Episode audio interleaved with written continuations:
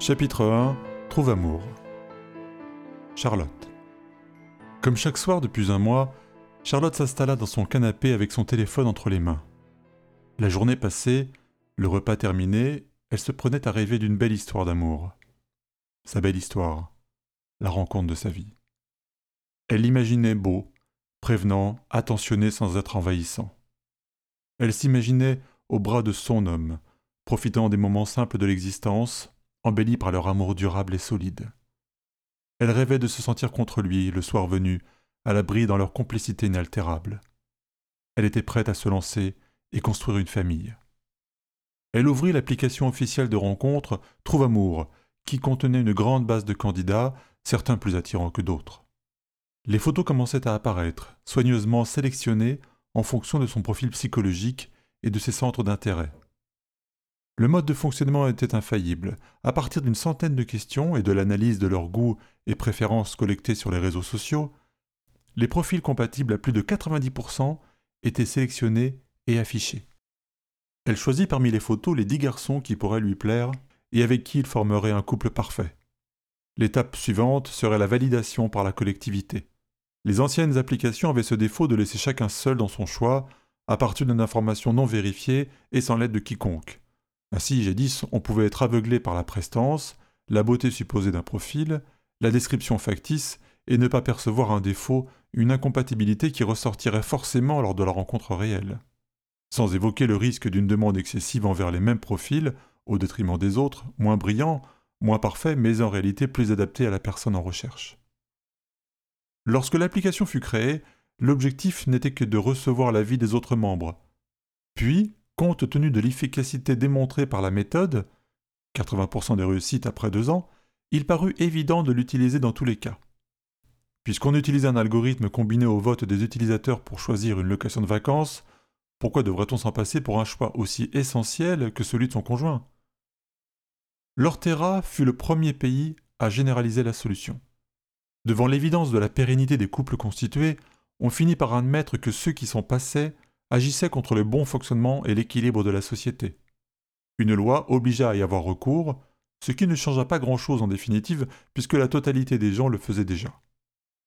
Afin de préserver un semblant de libre arbitre, on conserva la possibilité de sélection parmi plusieurs profils et de refuser quelqu'un pourtant en adéquation et validé par la communauté. Une méthode aussi efficace fournissait une sécurité précieuse. L'application eut pour effet de résoudre les inconvénients de la drague, de la recherche sans fin, des enfants qui n'étaient pas nés à cause de l'inefficacité des rencontres laissées entre les mains du hasard, de la perte de temps, de la déprime due au manque d'amour, etc. Une vague de bonheur se propagea.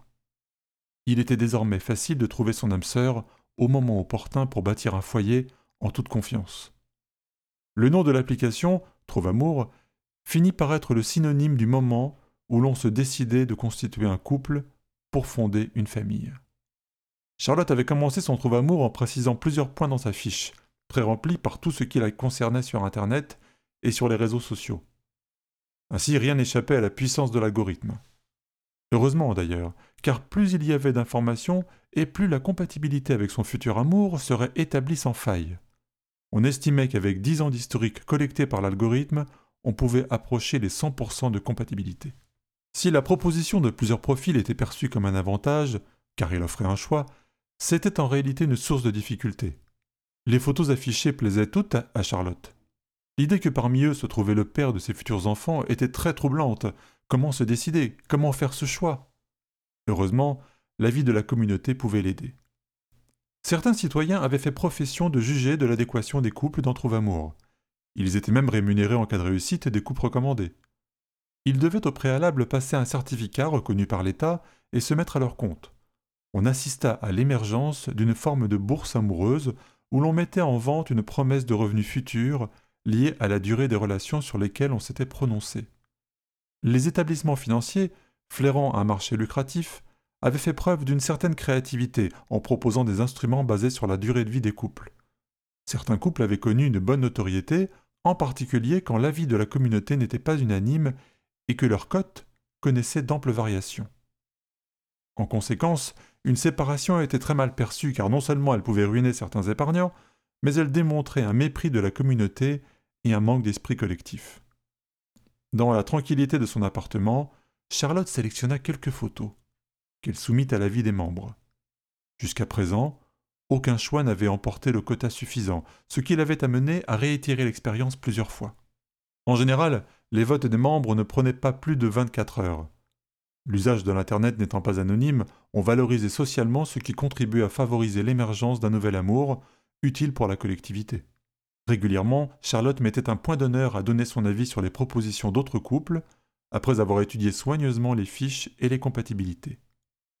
Une autre application permettait d'ailleurs aux jeunes couples d'être mis en contact avec leurs milliers de parrains pour rejoindre des groupes d'entraide et de solidarité.